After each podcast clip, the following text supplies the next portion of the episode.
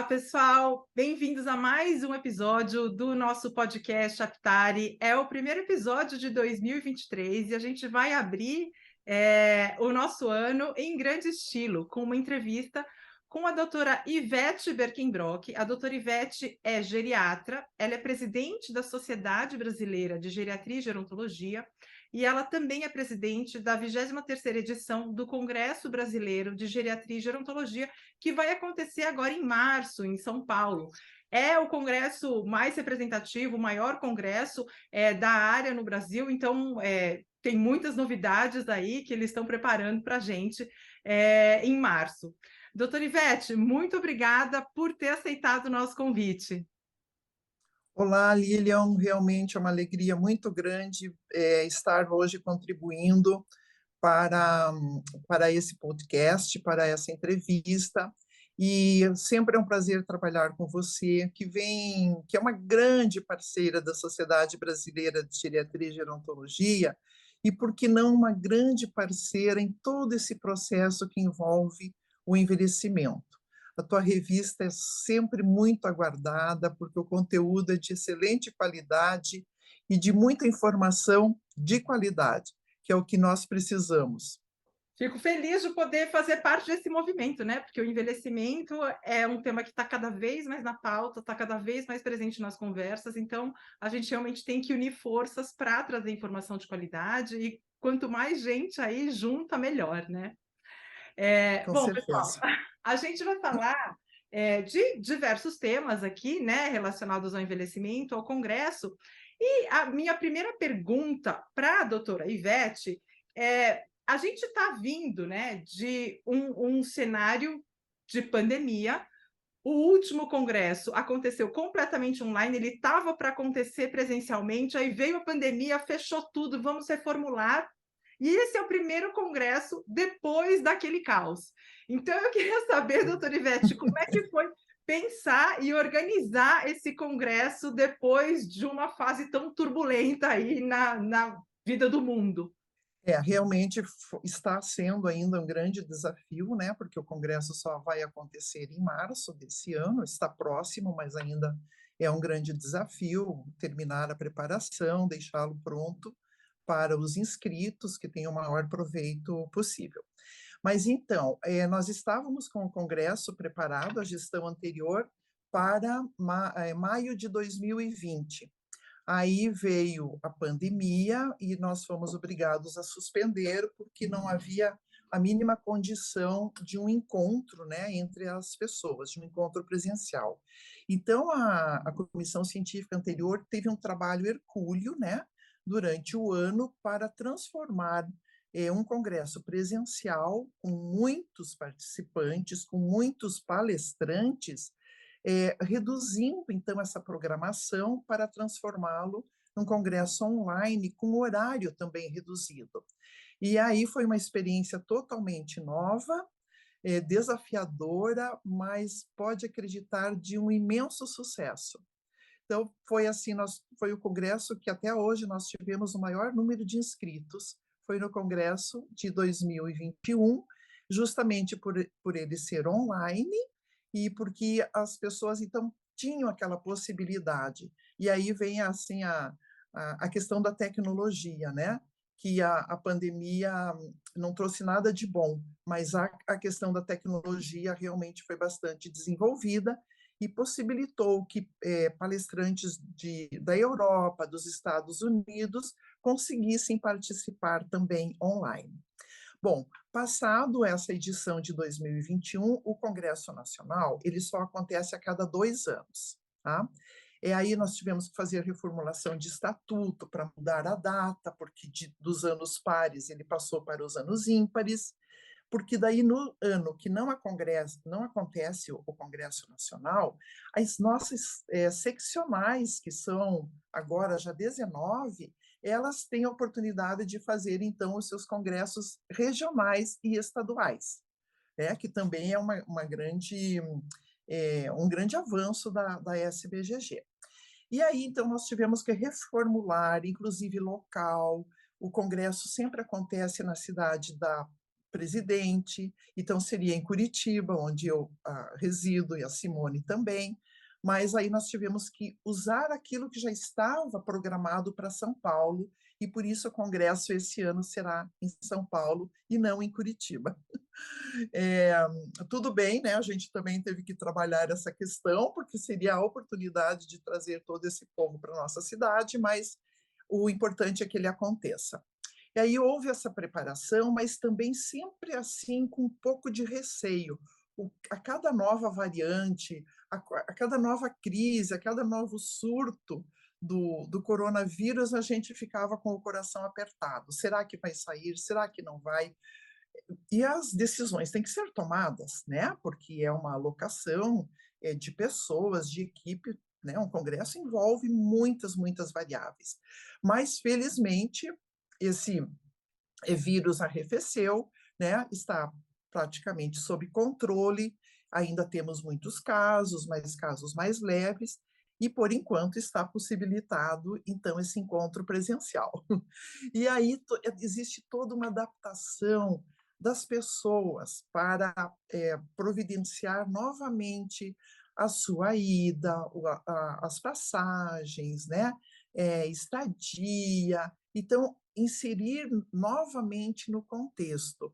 Algumas pessoas ainda não estão acostumadas, elas preferem ainda a questão online, que ela permaneça essa questão, mas como nós tínhamos já esse local é, reservado e não tínhamos como não fazer, e tinha que ser agora, então nós estamos fazendo o congresso em março.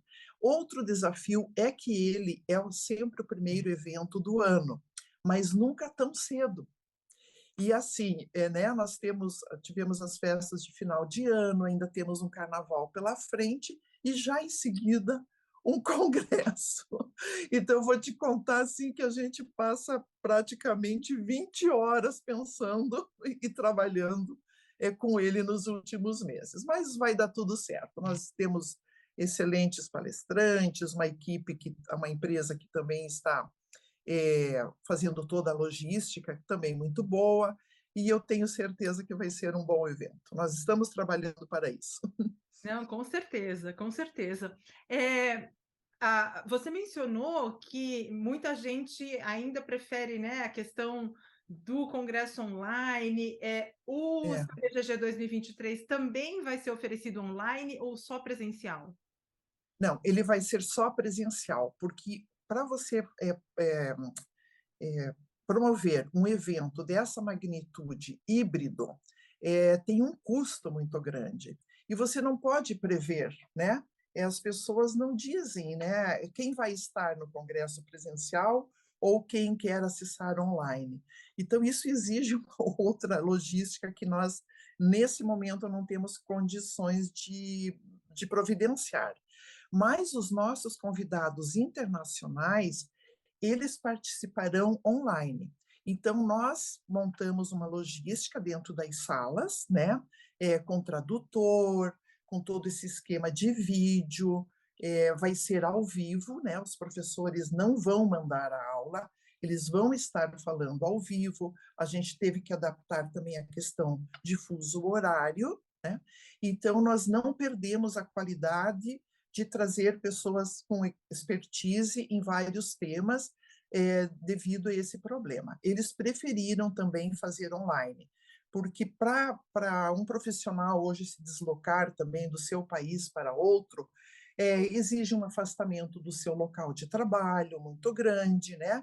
Entra uma, uma questão econômica também para nós, é, visto que as passagens aéreas estão com custo altíssimo no, no, no último ano. Então, é, acabou assim dando certo essa questão. E aí o nosso investimento, então, vai ser na tecnologia para que essas pessoas tenham, é, consigam interagir com a plateia, sabe? Então, vai ser tudo em tempo real, sabe? Mas através de vídeos, de telões, né? E de tradutores também nas salas. Então, vai dar tudo certo, né? Porque a tecnologia vai permitir essa aproximação mas os profissionais é, nacionais, eles estarão todos aqui. Então, vai haver aquele é, momento do congressamento. E hum, também presencial virá o presidente da Associação Internacional de Geriatria e Gerontologia, né, a IAGG, a qual nós somos filiados, Dr. É, José Jauregui, que agora é um argentino. Então, ele sim, nós convidamos e ele aceitou vir presencial para, inclusive, fazer a cerimônia de abertura. Puxa, que ótimo! Puxa, é, vai ser é. bem legal, bem legal mesmo. É, eu acho que a tecnologia, na verdade, ela facilitou em muitos aspectos mesmo, né? Inclusive em termos de custos, porque também trazer os profissionais de longe é, encarece é. bastante o congresso, né? É, sim, sim, é. é. um, é um custo hoje bastante alto, né? É, já foi melhor, mas hoje realmente até para passear, né? As passagens estão carésimas. então, para o trabalho também não fogem à regra, né? Com certeza. É, doutora Ivete, é, falando um pouquinho da programação, né? Vão ser três dias de congresso, 23 uhum. a 25 de março. É, e eu estava dando uma, uma olhada geral assim na programação uhum. e eu identifiquei alguns temas que eu gostaria que você comentasse porque eu achei que eles é, foram inovações porque a gente sempre pensa num congresso como algo é, extremamente científico, né, acadêmico, e eu vi que, que tem temas também que não dizem respeito apenas à prática clínica ou à pesquisa, então, um deles uhum. é como empreender em geriatria e gerontologia. Eu achei muito interessante, porque assim, é trazer ferramentas também para administração de consultório, se quiser abrir um é. principalmente agora que o envelhecimento apresenta tantas oportunidades, né? Então, eu queria é. que você contasse um pouco para a gente como é que foi o desenvolvimento hum. dessa programação, trazendo temas como esse. É. Então, a gente se baseou, né, também é uma inovação, porque é, a doutora Tinit, que é uma médica americana, em 2017, ela escreveu um artigo lançando uma nova proposta da abordagem do envelhecimento. E são os cinco M's, sabe? Porque são representados é, por uma mão, né? E aí tem toda uma simbologia, porque a mão é algo que sempre te apoia, te conduz, te ajuda, né? Uma mão é necessária, né? A gente sempre diz, vou te dar uma mão, né? E aí a doutora Tinit teve essa brilhante ideia, então, e ela nomeou é, os cinco M's porque todas as os temas começam com a letra M. Então, eu vou falar só um pouquinho disso e já vou responder a, a sua pergunta específica. É, ela nomeou assim: um, um dos dedos seria mente, então, tudo aquilo que se refere à demência, à depressão, ao delírio, à saúde mental, né? O outro M seria de mobilidade, no sentido de preservar pelo maior tempo possível a mobilidade, a capacidade da pessoa idosa. Por exemplo, prevenindo quedas, né? Então, quanto mais mobilidade e mais autonomia, tá? Um outro M é medicações, que dentro da geriatria tem um, é, uma abordagem muito específica. O geriatra é aquele aquela pessoa chata com medicação, né? A gente sempre diz, traga toda a medicação que você está usando, porque nós também somos responsáveis por desprescrever, por às vezes retirar medicamentos. É, e também é, é, fazer uma, assim, a gente diz que nós somos o maestro daquela várias, daquela polifarmácia que o paciente traz dos vários especialistas que ele consulta. Tá? Então, medicações é um dos M's muito importantes. É, a multicomplexidade, que é o apoio no gerenciamento das condições crônicas das doenças, mas num contexto biopsicossocial, que aí fala, então, isso que você disse, que a gente fugiu um pouco só da questão da doença. Nós temos que falar da, da saúde da pessoa idosa dentro desse contexto biopsicossocial. Depois a gente pode falar mais sobre isso. E o outro M é o que mais importa, que é aquele apoio no cumprimento das metas e do cumprimento das vontades da pessoa idosa para o futuro. Então, esses cinco M's, eles são agora, o, o, vão ser o foco do Congresso. Cada sala vai ser destinada a um desses eixos. E onde que entra o empreendedorismo, né? Ele entra em toda essa, porque nós temos que capacitar o profissional de saúde que se dedica ao estudo do envelhecimento humano para também ter uma resposta satisfatória do exercício da sua profissão. E hoje tudo exige é, uma, um, um planejamento. Então, se eu vou ter uma clínica, como que eu tenho que ter uma clínica voltada para a pessoa idosa? Né? Desde a arquitetura dessa clínica, sabe? Das pessoas que vão atender essas, a, a pessoa idosa, que pode ou não ter necessidades, ou mais ou menos necessidades, mais capacidade. Né? Como que eu vou gerar um lucro dessa minha clínica para que eu trabalhe com me, trabalhe menos, mas que eu trabalhe é, com ganho também, né? Com ganho pessoal e um ganho profissional. Então, é, essa pauta entrou porque é, também os profissionais hoje, principalmente os mais jovens, eles estão exigindo esse tipo de abordagem. Né? Então, foi por isso que a gente quer atender essa demanda também do nosso participante do Congresso. Eu tenho certeza que essa sala vai estar cheia. É, eu também, eu também acho, porque muitas vezes é, o, o jovem profissional sai da, sai da faculdade, ele se forma é. ele, ele tem todo o conhecimento científico, mas ele não sabe como não gerir não clínica, sabe. por exemplo, ele não é. sabe as coisas básicas né, de empreendedorismo. Não. E eu acho que e, e é, é. esse tipo de informação é muito útil, né? É, é. um contexto de congresso, né? É, assim, porque assim, a gente na faculdade, a gente não aprende isso, né? Nem na, na de fisioterapia, nem da medicina, nem da psicologia, né? A gente foca na, na cura, né? Na abordagem, no cuidado, sabe? Mas o cuidado do local onde você trabalha ou como você vai trabalhar é importa muito, né? Então, se eu fizer uma escolha de eu ser um médico geriatra hospitalista, que eu só trabalhe num hospital, eu também tenho que ter um planejamento de como vai ser esse meu trabalho, como que eu vou empreender com esta minha rotina de trabalho dentro de um hospital. Mas se eu escolho é, trabalhar só no ambulatório, né, só com consultório, é uma outra dinâmica, e eu preciso saber disso também. É, se eu me dedico ao serviço público, eu vou trabalhar só para assistência pelo SUS, por exemplo, né? Eu também tenho que saber como que eu vou empreender com essa minha escolha. E eu vou trabalhar em equipe. Então, isso também o empreendedorismo traz. Como que eu vou trabalhar em equipe? Se eu sou um fisioterapeuta, mas eu quero trabalhar com fonoaudiólogo, com psicólogo, com médico geriatra, né? Isso é empreender, porque eu vou formar uma equipe. Então, tudo, todas essas questões elas entram nessa no empreendedorismo e contemplando os cinco M's que abordam também todo, toda essa questão do envelhecimento.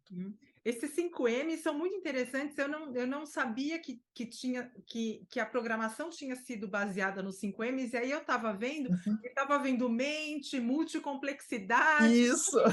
Por que, que são esses títulos? E agora, com essa explicação, ficou muito mais claro e, e faz muito sentido. É, faz sentido. É, no, no nosso site lá do Congresso, a gente fez até esta esta abordagem, né, para explicar para as pessoas, porque ainda são conceitos pouco conhecidos, né? Os, os médicos geriatras e os especialistas em gerontologia, eles estão muito acostumados com os cinco Is das geriatrias, então passou para dos cinco Is agora para os cinco Ms. É assim, é uma outra maneira de dizer a mesma coisa, mas como a gente gosta de inovar, o mundo exige, né, esse movimento, é, a doutora Tini te colocou, mas eu acho que ela fugiu da condição só clínica que os cinco Is é, providenciavam e trouxe isso também para essa, essa questão do que mais importa, sabe, Lilian? Porque essa questão do que mais importa, ela aborda a questão que foge da doença, entende? Ela, ela vai é, avaliar a condição social da pessoa ela vai avaliar a condição familiar, é toda a trajetória do ciclo de vida. Então, realmente, ele tem esse nome bem grande que é, é, é o que mais importa. né? Que é o most important. Então, é o, realmente aquilo é, que a gente tem que olhar dentro desse contexto todo quando nós estamos com uma pessoa idosa. É, um outro ponto que eu acho que entra também um pouco nessa questão da, do empreendedorismo, né, é a, a, a sessão que vai ter sobre, sobre mídias sociais. Porque as mídias Isso. sociais hoje, elas estão sendo utilizadas também para é, informação médica. Muitos médicos estão usando as mídias sociais é. para divulgar o seu trabalho e divulgar a uhum. informação uhum. médica. E muitas vezes isso não é feito, talvez, da maneira mais adequada, talvez da maneira mais ética, né? É, mas é. eu achei muito interessante ter uma sessão que aborde é, essa realidade né? Porque ninguém tá, ninguém tá imune às redes sociais, todo mundo tem uma conta no Instagram, uma conta no Facebook, é. e está suscetível a receber informações que às vezes não são as mais adequadas ou não funcionam para aquele caso. Então, eu queria uhum. que você falasse um pouquinho também dessa, dessa, dessa é. inclusão das redes sociais na programação. Essa é uma grande, grande preocupação atual sabe? A comunicação. Como que eu me comunico com o meu paciente? Ou como eu me comunico com a pessoa idosa, enfim, né? E aí nós vemos que às vezes elas não são realmente. Desculpe. É, nós vemos que realmente não são da maneira mais adequada. É, coloca o profissional é, numa situação bizarra, às vezes, até, sabe? E totalmente antiética com a pessoa que, a quem é dirigido essa informação. Então, essa é uma grande preocupação e por isso nós trouxemos esse assunto também. Ele vai ser abordado, inclusive, é, é, com a interferência do, do, Conselho Federal de Medicina, né? Nós teremos também é, participantes da Câmara Técnica de Geriatria dentro do Conselho Federal de Medicina, justamente porque é o órgão que rege essa questão. E sabe, Lilian, essa questão da, das mídias, ela também possibilitou é, que nós pudéssemos identificar aqueles profissionais é, que se dizem é, geriatras, que se dizem especialistas em gerontologia e não são. É, e eles não têm esse cuidado em, não expor. Eles expõem lá bem grande para quem quiser ver. E aí a gente olha, como a gente conhece quase todo mundo, né? É, quem é, quem não é da geriatria, da gerontologia dentro da SPGG, é, a gente não, aqui, alguma coisa está destoando. Então, nós identificamos essa pessoa, nós temos um diretor de defesa profissional dentro da SBGG nacional e dentro de cada seccional, dentro de cada estado, nós temos um diretor de defesa profissional que é o responsável, entre outras situações, é por essa, sabe? Para identificação de pessoas que se auto-titulam, é, mas não são, sabe? E aí, então, isso é enviado para o, o CRM da região, que é enviado para o CFM e é feito, é instaurado, ah, muitas vezes, um processo. Então, é entrado em contato com essa pessoa, é, né? E aí são tomadas as providências cabíveis. E sabe que foi muito interessante, porque às vezes, nem sempre também a gente tem que julgar que essa pessoa está fazendo por mal. E foi muito interessante que, inclusive, uma médica que foi abordada, ela, ela assim ficou surpresa, sabe? E ela disse: Nossa, eu não pensei que pudesse estar é, tá causando um dano para mim mesma mas eu vou regularizar e eu quero fazer a prova de título. Entende? Então, você veja como tem esse papel também. A gente não é, não está fiscalizando a mídia, entende? Quando a gente identifica, né? Porque não, é, a gente não tem esse papel de fiscal, mas se a gente identifica, alguém conhece alguém, sabe? Como nós temos isso em todas as seccionais, fica mais fácil, né? o, o, especialista em gerontologia lá vê algo, falou, não, mas esse, esse eu não conheço. Ou, ou o contrário, eu conheço essa pessoa e ela não é titulada, sabe? Então, realmente, esse assunto tem que ser abordado, porque ética ela não pode fugir de nada. A ética tem que estar em todos os temas. Né? Uhum, Isso não, não uhum. pode é, é, ser normal fugir da ética. Claro. Pode estar sendo comum, né? mas não é normal, não é o correto, não é o certo. Então, a gente tem sempre que puxar né, essas pessoas para que elas façam o seu trabalho, porque a gente pode trabalhar com a mídia dentro da ética. Nós estamos fazendo isso agora, né? Uhum. Então, a gente pode trabalhar perfeitamente. Eu posso fazer uma propaganda, um marketing do, do meu trabalho totalmente dentro da ética. Isso é possível, né? Então, não, não, não precisa fugir, e aí a gente tem que trazer também para que as pessoas saibam que nós sim pensamos também, também nisso, né? Uhum, uhum. É, uma outra sessão que eu achei bastante inovadora é, é uma sessão que vai acontecer no sábado, que vai ter apresentação de filmes com temática LGBT. É, que eu achei super incrível, né? Tem temática LGBT, tem a questão da sexualidade, é, e aí eu achei muito é, interessante vocês trazerem essa mídia, né? Então, trazer os uhum. diretores, apresentar o um filme num congresso científico é para ter essa discussão, né? Então eu queria é. saber como é que foi aí o processo de, de se pensar é. numa sessão de cinema, é. porque tem até sessão pipoca, né? Isso, vai ter, vai ter sessão pipoca, sessão cafezinho. É justamente por isso, né? Porque mudou, né? O, o, a pessoa idosa de hoje não é a, como é que eu, eu quero colocar isso sem ferir nada, né? Sem ofender nada mas realmente a possibilidade de quem está envelhecendo hoje, é, com certeza ela está envelhecendo diferente do que os meus pais envelheceram, né? E até os teus são mais jovens, mas os meus envelheceram de uma maneira totalmente diferente do que eu estou envelhecendo. Com essa possibilidade de falar, né? De expor, de ser, de ser o que eu sou. Então, a pessoa idosa está tendo também essa possibilidade Existe ainda muito etarismo, né, que é um assunto que também a gente pode falar, mas é, melhorou já demais. E melhorou por quê? Porque a gente traz o assunto para falar dentro de um contexto ético profissional. Então, lá é um local para a gente discutir sexualidade, para a gente discutir a diversidade, para a gente discutir, nós vamos discutir é, racismo, nós vamos discutir etarismo, é, sexualidade, como você falou, é, os grupos do, do, LGBT, quer dizer, não, não tem mais grupo, não tem mais um rótulo, são pessoas, né? são seres humanos que estão envelhecendo, independente de qualquer outra é, condição, digamos, né?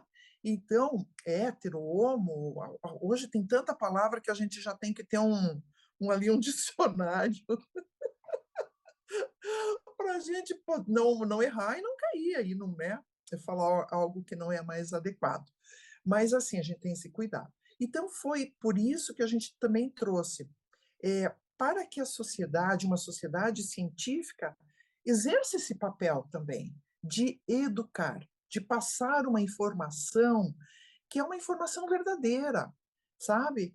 É, porque você sabe que existe também muito etarismo, muito preconceito nos próprios profissionais de saúde contra a pessoa idosa, né? Então, você é, pensaria, é, é né, que são, são, são profissionais que lidam com esse público, são geriatras, Exatamente. são gerontólogos, mas é, ainda tem um etarismo que às vezes é, é, inconsciente, né? Você reage porque você cresceu nesse contexto, e aí Exato. você fala, opa, calma aí. É, é, eu lembro que a primeira vez que eu abordei sexualidade com um grupo de residentes, eles me olharam com o olho desse tamanho. Sabe? E porque né, a gente pergunta, faz uma anamnese, você pergunta das várias condições da pessoa, como é que ela está. Quando você pergunta como é que está a questão da sexualidade, é, sabe? É, não era feito isso, isso já faz um tempo, né? Porque agora já é mais comum. Mas eu, eu, eu não esqueci, assim, sabe? Que eu estava com os meninos atrás, estava o paciente na frente, E eles ficaram assim, é, eu vou lhe dizer, constrangidos, sabe? É, o paciente não ficou, mas eles ficaram. Olha e, que coisa, né? É, e quando a gente começou a falar sobre sexualidade nos consultórios, os pacientes assim, sentiram um alívio, sabe? Porque não partiria, talvez, espontaneamente para eles falarem. Eu estou falando de um tempo atrás, né? Porque eu já tenho 44 anos de profissão, então eu já peguei várias décadas aí de, de evolução de, de conceitos, enfim, do, desse, é, envelheci junto com eles, né? E as pessoas, ninguém abordava esse assunto. Então, eles tinham muita dificuldade. A mulher abordava com o seu ginecologista, né? Essas questões, quando abordava, mas também muito temerosa, porque não existia também tanta empatia para discutir esse assunto. Os homens com o seu cardiologista, a gente sempre diz, até que eles fossem um urologista era um tempo, né? E, e o geriatra veio para ocupar também esse espaço, né? Porque se a gente quer saber tudo sobre a pessoa, se é uma, uma função nossa, fazer avaliação geriátrica ampla, por que não incluir a sexualidade nela? Sabe? E hoje, né, não, não dá mais para pensar em não perguntar, em não se interessar. É, se bem que a pessoa idosa de hoje também, ela já coloca com mais, é, com menos assim, é, constrangimento. Ela mesma já coloca esse assunto para nós, né? Mas antes a gente tinha que perguntar. Tá? E agora já, então, tem que trazer esse assunto também. Ele é inovador nesse sentido de você estar tá trazendo para um congresso científico essa questão, né? Mas é faz parte. faz parte cada vez mais. Né?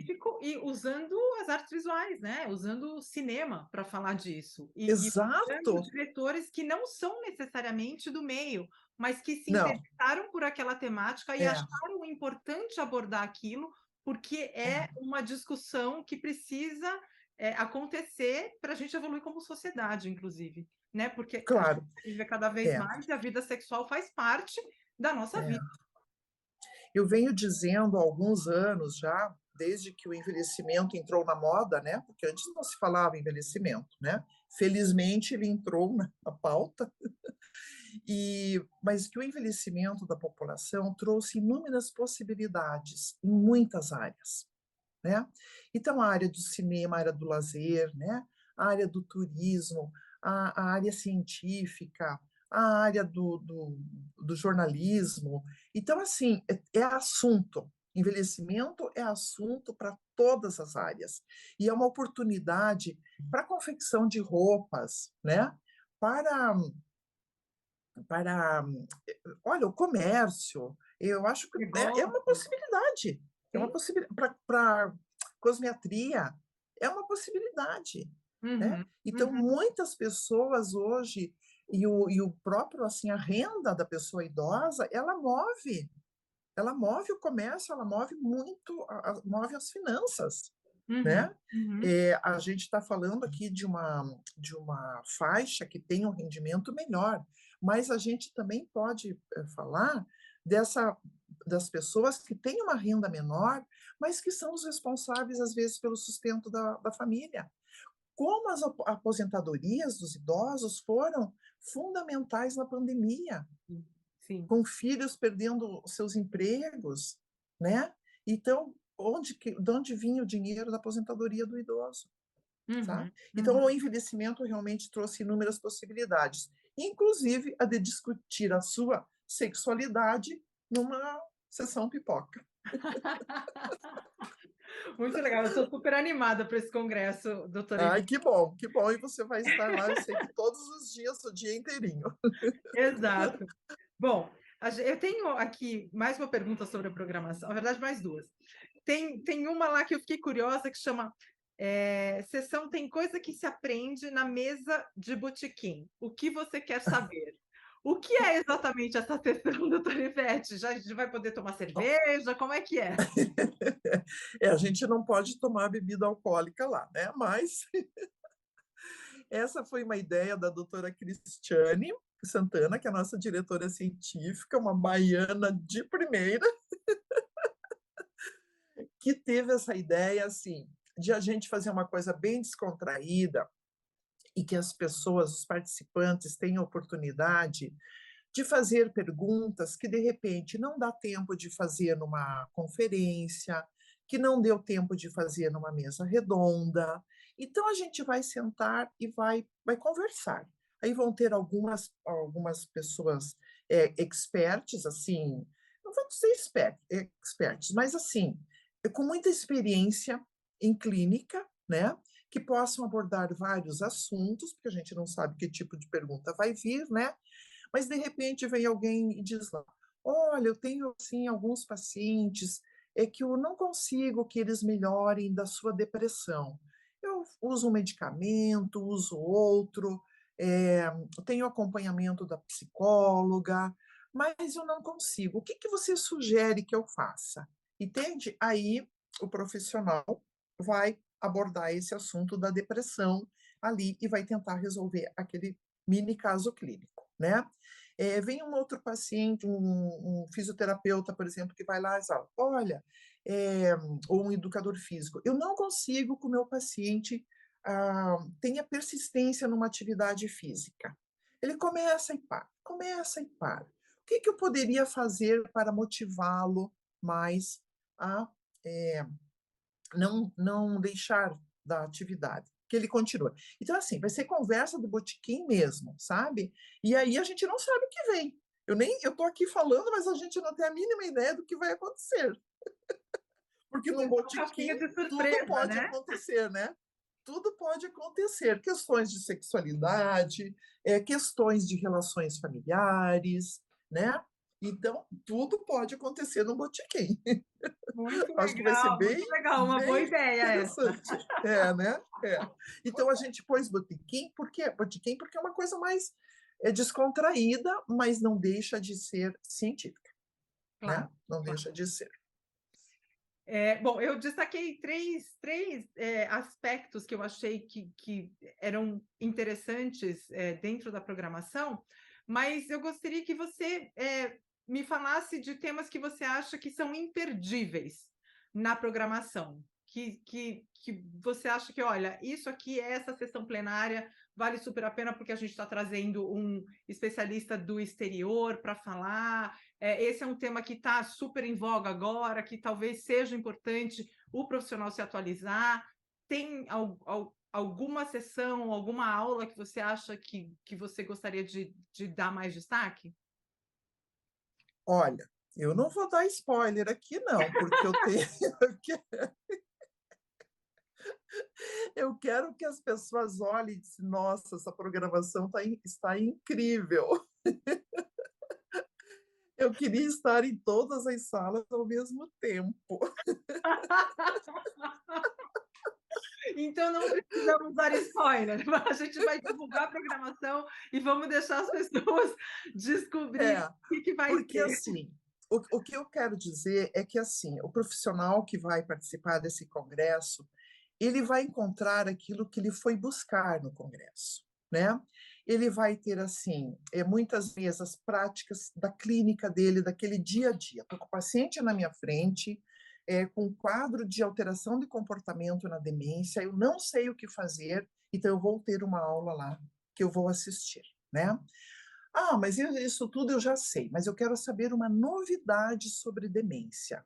O que, que eu posso esperar da pesquisa científica, né? é, no tratamento da demência, ele vai encontrar lá. No Parkinson, na depressão, o que, que eu vou encontrar de, o que, que tem de mais é, é, evidência, o que, que tem mais evidência hoje para que o meu paciente tenha mais massa muscular por mais tempo e não entre na fragilidade antes do tempo. Ele vai encontrar lá. O que, que eu vou fazer com o paciente que já tem fragilidade? né? E aí eu não, como é que eu vou abordar esse paciente que é um idoso, um muito idoso, um centenário, e que o que, que eu posso fazer para ele ainda, né? Embora ele já tenha fragilidade, ele vai encontrar lá também. É, na questão é, social, quais são as políticas públicas que estão aqui acontecendo, né? É, beneficiando a pessoa idosa. Ele vai encontrar.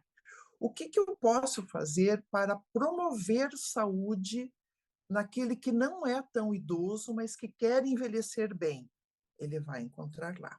Então, assim, sabe, a gente procurou, nós, nós temos oito salas funcionando ao mesmo tempo, né?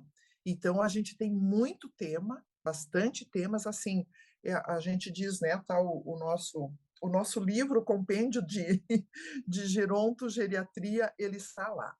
E, assim, bem importante, porque vai ter toda a parte de gerontologia, né, é, favorecendo, assim, todos os profissionais não médicos também, e uma parte também para o médico aplicar na, na, na, sua clínica diária ou na sua pesquisa. Nós vamos ter pessoas mostrando o que estão fazendo, né? Porque a gente aprende com quem está inovando.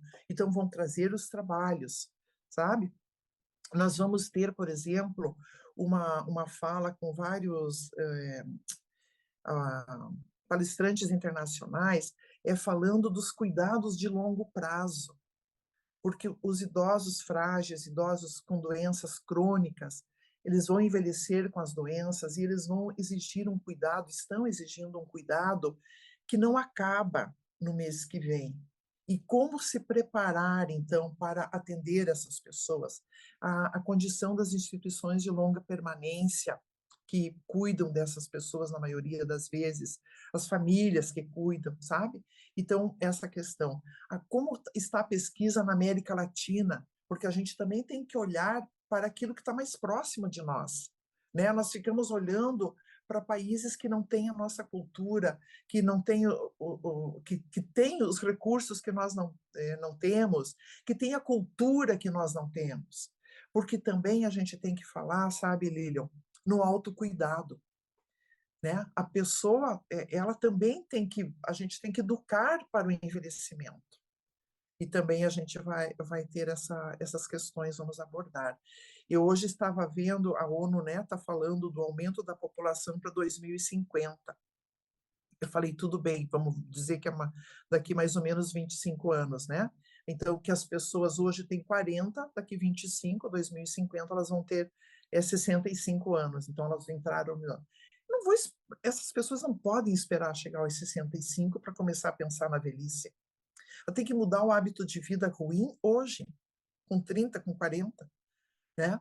Então, é, é, o, é o idoso que vai ser lá em 2050, mas ele, ele tem que começar hoje. Então, tudo isso a gente tem que abordar, abordar. Promoção de saúde. Como fazer para que o meu paciente, ou a pessoa idosa, enfim, né? A gente não vai falar só de paciente, não, não é só de quem está doente, é, como ela possa manter a sua capacidade funcional por mais tempo. Porque esse hoje é o conceito do, do envelhecimento bom. Né? Um envelhecimento bom é aquele que você tem autonomia e que você tem independência até o fim dos teus dias. E também vamos abordar, agora me lembrei, falando em fim dos dias, em cuidados paliativos, que não são só relacionados ao final dos dias, né? Mas todo esse processo de quando entra uma doença incurável, uma doença fora de possibilidades, essa abordagem paliativa, que não é de terminalidade, né? mas justamente é para dar vida em situações é, de maior periculosidade. Então, assim, como eu vou te dizer, assim, eu não perderia nenhuma. Gente, fica a dica então, hein? Oito Porque salas gostar... concomitantes por três é. dias. Vai ser é. difícil. É. Vai ser difícil. Porque se eu não gostar de uma, daí eu posso fugir para outra, né? e depende muito do teu interesse. O nosso público, ele é bem diverso também, sabe? Então, por isso que a gente precisa de uma programação, né? Nós temos farmacêuticos, é, bioquímicos, fonoaudiólogos, psicólogos, é, é, cirurgiões dentistas, é, nós temos fisioterapeutas, educadores físicos, terapeutas ocupacionais, musicoterapeutas. Vamos colocar cada vez mais música na vida da nossa da, da pessoa idosa que está doente, né? A música pode, nossa, substituir um medicamento. Eu sempre digo para as famílias: coloque mais música que você vai diminuir um comprimido. E é verdade, né? Principalmente em alteração de comportamento, é, depressão, ansiedade. Então a gente vai ter também abordagem da música. Então, é realmente é, é bem, bem variado, sabe? Vamos trazer experiências inovadoras de outros países, né? É, nós vamos ter é, um simpósio do CONLAT, que é o Comitê Latino-Americano, que faz parte da Associação Internacional de Geriatria e Gerontologia. Então, nós vamos também é, debater o que cada país aqui da América Latina, não todos, né?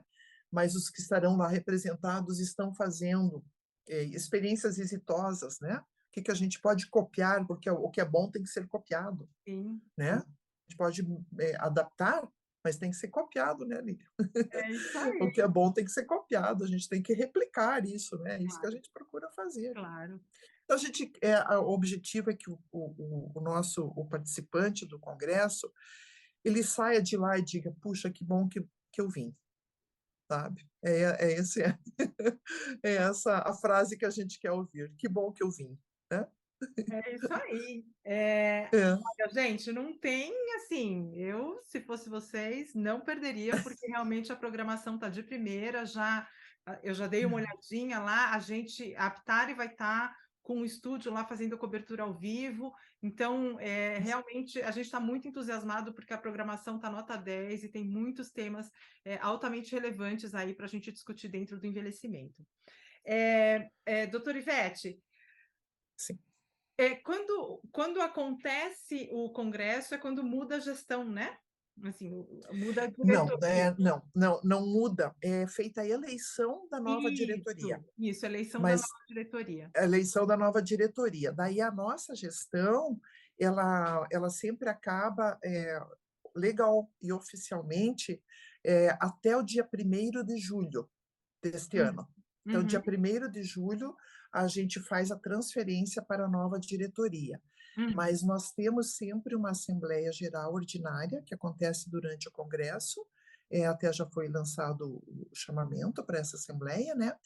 E dentre o, vários assuntos, a, a gestão faz também a apresentação do, do que foi a gestão, né?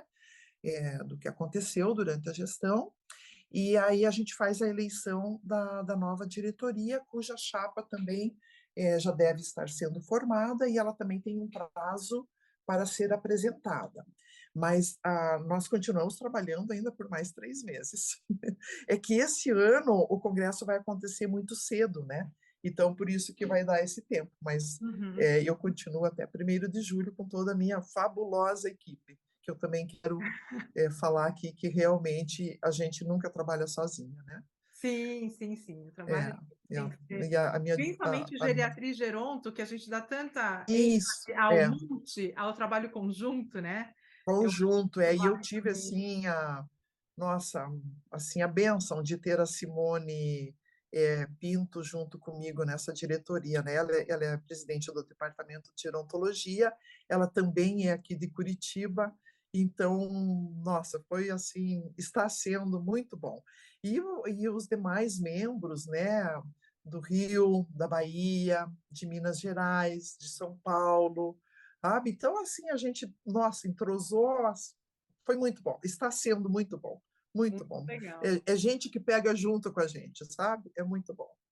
É bom ter uma equipe que seja bem azeitada e que consiga trabalhar Isso, junto, né? é, Porque às vezes não é é. isso que acontece. Então, E é eu digo para eles que eu faço com eles uma convivência intergeracional, né? Porque eles são todos muito mais jovens e a gente faz uma convivência assim muito 10, muito boa mesmo. Ai, que bom. Muito legal. É, uma- é uma troca, né? Uma troca de aprendizados, de experiências, vivências. É isso E aí. Muito legal, muito legal. É, mas, doutora Ivete, eu, eu- trouxe a questão da, da mudança da diretoria porque é, eu gostaria que você fizesse um apanhado geral da sua gestão, o que, que você gostaria de Uhum. destacar durante a sua gestão e é, gostaria também que você comentasse um pouquinho sobre o papel da SBGG nesse novo contexto de envelhecimento que a gente vive, porque, como você Uhum. bem é, enfatizou é, algumas respostas atrás, assim, Uhum. não se falava de envelhecimento há alguns anos, né? Eu tô, eu tô na Aptari há 10 anos, vai fazer 11 já, e assim, há 10 anos era impensável você ter É. matéria sobre envelhecimento num jornal de grande circulação. E hoje a É. gente tem colunas falando, a gente tem influência falando de envelhecimento. E a É. SBGG é uma sociedade científica, mas que também tem uma responsabilidade sobre como se enxerga o envelhecimento no país, né? Então eu queria que, um, você fizesse é, uma avaliação da sua gestão é, Uhum. da SBGG e também uma avaliação do papel da SBGG nesse novo contexto que a gente vive. É, eu posso dizer assim que eu vou, vou encerrar a gestão, pelo menos se eu tivesse que encerrar hoje, né?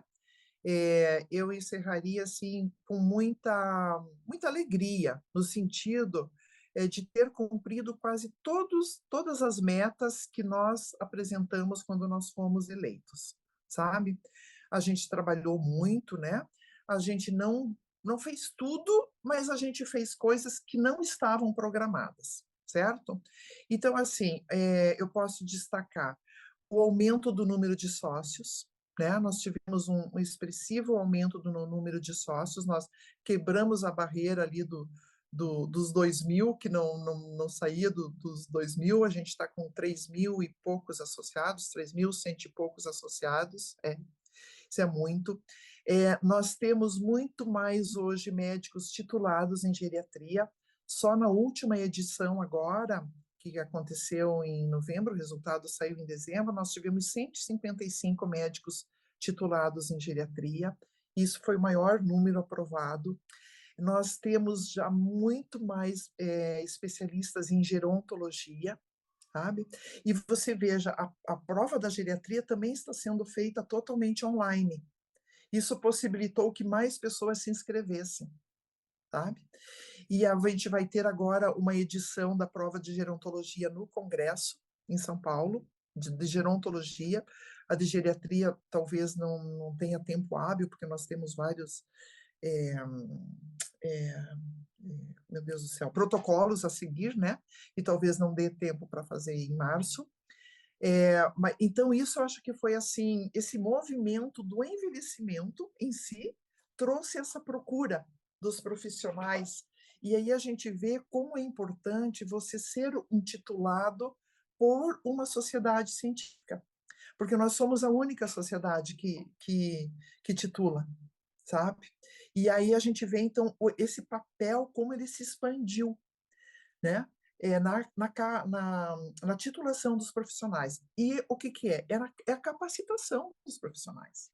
A gente está entregando para o mercado profissionais que sabem de gerontologia, que entendem o processo do envelhecimento, que entendem o processo das condições clínicas mais frequentes no envelhecimento.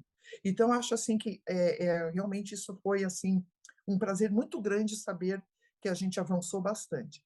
Mas eu também quero dizer que isso não foi a SBGG Nacional sozinha que fez. As nossas seccionais trabalham muito junto com a gente. Então, eles trouxeram isso. E dentro desse papel, mais agora é, social que a sociedade também desempenha, nós participamos ativamente é, junto com o movimento do, do CID-11, quando houve aquela, aquela mudança da Organização Mundial de Saúde, é, considerando, né, na, na, tradução literal, que velhice era doença. Então, a SBGG teve um papel fundamental na, na, nessa derrubada desse, desse conceito. Né? E aí, junto à Organização Mundial de Saúde, a gente trabalhou junto à, à IAGG, nós ia junto ao grupo Velhice Não É Doença. Então, ali nós nos reunimos com uma sociedade como um todo, né? Porque desse grupo nós tínhamos, temos pessoas que têm uma, um preparo científico, têm uma formação, inclusive na área da saúde, mas a grande maioria não tem, sabe? Mas todo mundo se envolveu, né? É, o nosso papel nas políticas públicas, nós fizemos agora, inclusive, parte do, do, do ali da, da, equipe de transição, é, é, propondo, fazendo propostas muito contundentes e que nós vamos cobrar essas propostas, né? Nós temos a, a satisfação de, nós já tínhamos convidado o, o que agora é o, é secretário é, da, do Nacional dos Direitos da Pessoa Idosa, mas nós já tínhamos convidado, antes de ser secretário, já tinha aceitado o convite. Então, a gente está assim, muito participativa dessa questão. É, junto a essa, a, aos conselhos dos direitos da, da pessoa idosa, a grande maioria dos conselhos hoje tem ou geriatras ou especialistas em gerontologia no seu corpo, sabe? E aí nós então vamos levando esses conceitos para a sociedade como um todo. O nosso Instagram, você não imagina o alcance que ele tem, sabe? E não é só para, para os profissionais de saúde, é para as pessoas. Então, nós colocamos temas lá, às vezes, e eu estou sempre olhando, né? Nossa, as pessoas, sabe, como elas, é como a gente consegue transmitir é, conceitos, fazer promoção de saúde, orientar, fazer a educação para o envelhecimento. Então, essa gestão realmente, porque também pegou essa zona de, é, de transição da pandemia, mas também aí a gente chegou com tudo, né? Eu vou te contar, assim, Lilian, que é um trabalho voluntário que exaure, mas ele traz muita satisfação, traz muita satisfação, sabe? É, nós vamos publicar no Congresso o, um livro de dor é, nós vamos publicar uma cartilha de cuidados em geriatria, nós vamos é, publicar um guia de telegeriatria, boas práticas em telegeriatria, né? É, eu, eu, nem sei tudo, porque eu não sabia que você ia fazer essa pergunta, agora nem me lembro de tudo que a gente fez. É, participei de um congresso internacional, agora recente, um simpósio internacional na Argentina, participamos do congresso da IAGG com um simpósio dentro do congresso internacional online também, né? É, participamos de, de vários movimentos, tudo entende onde a gente acha que é ético e que a gente vai contribuir, nós estamos, né? É claro que tem situações que não cabem à SBGG, tem papéis que realmente nós não podemos assumir, né? Mas aquilo que nós podemos e é que é nosso dever e, e onde a gente pode contribuir, nós, nós estamos sim. Eu formei nessa gestão, na verdade, eu trouxe lá da década de 70 a Comissão de Políticas Públicas, que não, não tinha mais, ela já aconteceu dentro da SBGG e depois foi, por algum motivo, foi desfeita, e agora eu trouxe que é uma comissão que trabalha ativamente, então, nessas questões.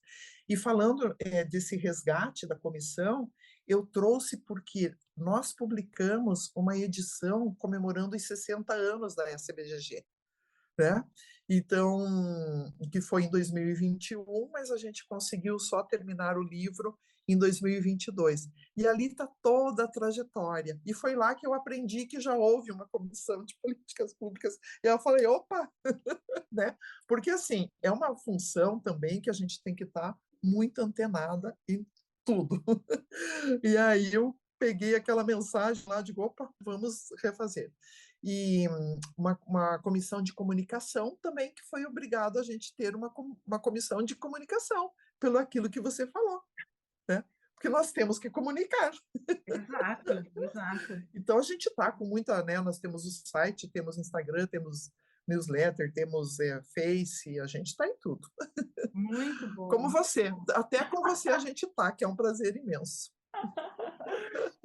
Doutora Ivete, é, eu, a gente está aqui com uma hora de, de conversa, uma delícia, porque é sempre bom a gente saber o que está acontecendo na SBGG, como estão os preparativos é. para o congresso, mas eu também não quero tomar muito seu tempo, então eu vou fazer mais duas vamos, perguntas. Vamos encerrar.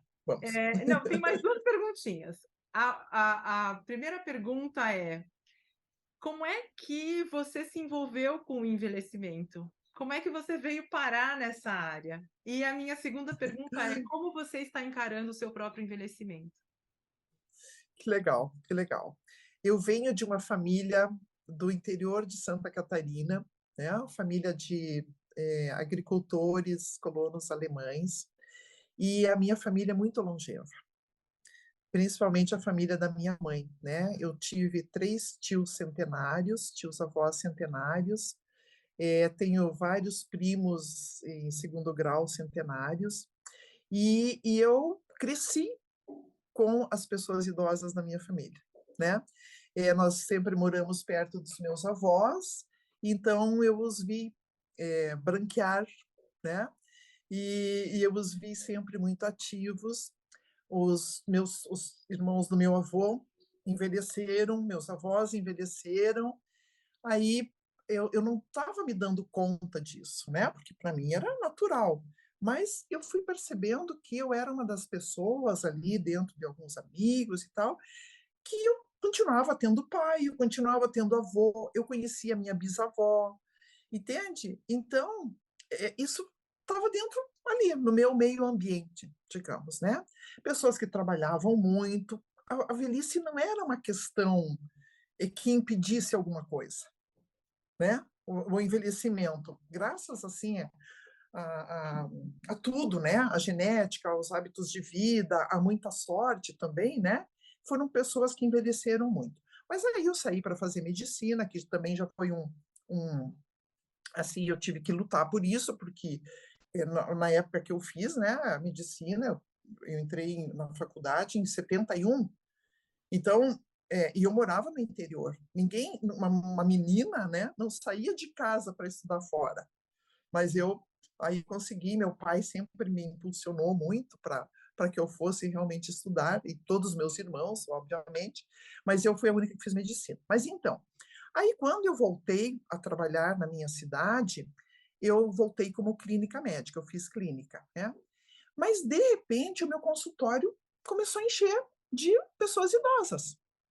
E os meus colegas diziam, mas como é que você tem tanta paciência com esses pacientes? Eu digo, gente, mas na minha casa eu tenho idoso, não, é, eu, tenho, eu, eu convivo, para mim não é paciência.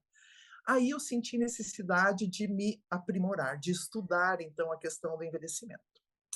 Aí eu fui para Madrid, fiquei um tempo lá, é, vendo essa, estudando né, a questão do envelhecimento. Aí, quando eu voltei, eu fui convidada por um colega aqui de, de Curitiba para vir trabalhar aqui. E aí eu resolvi vir para cá. e aí foi assim, né? Quando eu vi, eu já estava envelhecendo. É, então é muito engraçado assim, né? Porque tem duas frases que hoje são consideradas é, dietarismo, mas é, eu acho que não dá para ser tão radical, né? Uma é aquela que diz assim: Nossa, você não parece ter 70 anos, né? Eu tenho 70 anos. É, e a outra é assim, mas eu não me sinto com 70 anos. mas eu também não sei como é que eu me sentia com 20. então, eu assim, é, dou graças, né, que eu tenho saúde, que eu tenho propósitos, que eu acho isso fundamental, e isso eu trouxe da minha casa, né? Meus irmãos são mais longevos, meu, minha mãe faleceu com 96 anos, todos assim com propósito. Isso eu trouxe de casa, né? Essa coisa assim, acho que está no DNA mesmo. E de muita disponibilidade, ainda eu tenho. Então, eu, o meu processo de envelhecimento está sendo desse jeito. Agora, com muita atividade.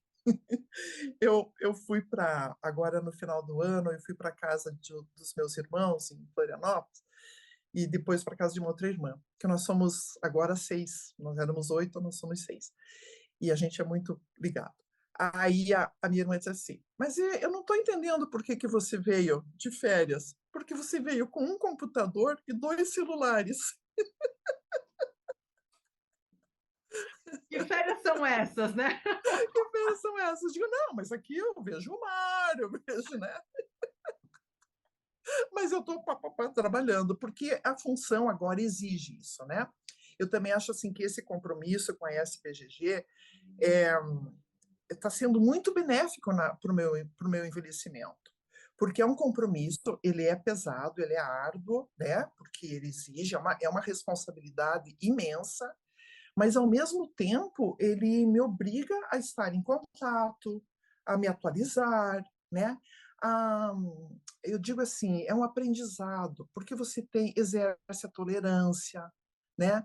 Você fica exerce a sabedoria, porque você convive com com muitas diferenças, não são com, né? Não é com a diversidade, são muitas diferenças.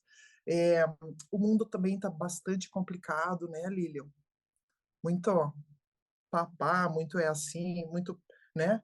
Ou é ou não é, né? Aquela. Então, eu acho que esse compromisso também está é, tá fazendo muito bem para o meu envelhecimento, né? Mas em julho eu acabo. Aí vamos ver, aí vamos ver, né? Vamos ver. Né? Aí vai poder sair vejo... de férias, vai poder sair de férias sem levar o laptop e os sem levar o laptop. celulares. Um, um celular só. celular. Então, assim, eu estou vendo realmente assim, é, é um processo que eu aceito limitações, né? Eu aceito as limitações que eu já tenho, mas eu acho que eu tenho que ir fazendo, é, procurando outras, né? Eu substituir algumas coisas que eu já não é, não consigo fazer, eu vou substituindo por outras, sabe? E aí eu acho que eu, eu tô, tô, tô bem. No momento eu tô bem. eu acho que eu tô bem, tô me sentindo bem, sabe? Bem mesmo. Essa, uhum. mas eu acho assim que é, essa coisa de ter um propósito, né? De ter alegria, né? Eu acho que, nossa, eu digo para meus pacientes, tenham propósitos, procurem alegria. A vida não é fácil, não é fácil, às vezes não é justa, né? Mas assim, gente, é o que a gente tem. É, é o que me cabe. Então vamos fazer desse processo algo mais leve. Porque problema, problema a gente vai ter sempre.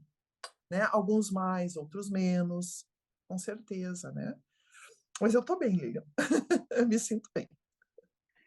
Gente, que conversa, hein, para abrir esse ano de 2023. que conversa mais inspiradora. É, ah, doutora Ivete, muito obrigada por ter topado conversar com a gente. Foi realmente um papo maravilhoso. É. É, eu acho que nessa, nessa questão de envelhecer bem, eu quero reforçar isso, porque outras pessoas também devem ouvir isso, né? Esse, essa relação familiar que eu tenho é ótima, é excelente, né? Essa relação familiar que eu tenho, mas também os amigos. Porque para eles eu também sempre tenho tempo mesmo com o celular na mão. Mas eu acho assim que a minha rede de amigos é muito boa, né? Amigos que eu trago desde a minha infância. Eu tenho amigos da minha infância, mas eu tenho amigos novos, sabe? E eu acho que todos eles fazem parte desse desse meu envelhecimento bom, né? Eu digo uhum. um envelhecimento bom que eu tenho. Uhum. Aí, né? gente, ó, tá algumas, algumas dicas aí que podem ficar para a gente aplicar no nosso dia a dia, né? Então, cuidar das nossas relações familiares, das nossas relações com os nossos amigos, ter atividades, ter propósito, ter alegria, né? Então, acho que a, a, a doutora Ivete é, deu um pouquinho aí o caminho das pedras para um bom envelhecimento. Obrigada, doutora Ivete. Eu que agradeço, Lilian. Pessoal, é, a gente é, então está terminando o nosso podcast. Se você ainda não segue a gente, segue nas redes sociais. A gente está no Insta como Aptari360. A gente está no Facebook também. A gente tem canal no YouTube. Não tem como perder a gente, pessoal. E é sempre um conteúdo de qualidade, um conteúdo produzido com ética, como a doutora, a doutora Ivete enfatizou agora na entrevista, né? Recomendo, gente... recomendo a Aptari. Recomendo a Pari. E a gente quer que é, as pessoas estejam cada vez mais conscientes de que é importante a gente pensar no envelhecimento ainda cedo, não quando a gente cruzar a linha dos 60, mas cada vez mais cedo, para a gente chegar lá bem, como a, do, a doutora Ivete está aqui mostrando para a gente. É, hoje estou tá, tô bem. E assim vamos continuar, né? É isso aí. Então, doutora Ivete, muito obrigada mais. Muito obrigada, Lila. Agradeço muito o espaço aí que você teve, né, dando para para a divulgação do congresso. Realmente a gente está preparando com muito carinho, com muito cuidado, muita responsabilidade, para que quando você sair do nosso evento, você diga que bom que eu vim. Muito é essa a, a nossa mensagem. Então é isso, gente. Então acompanhe a gente nas redes é, e na semana que vem a gente volta com mais conteúdo legal, mais entrevistas interessantes, porque vocês são a nossa prioridade. Então é isso, até mais e fiquem bem. Tchau, tchau.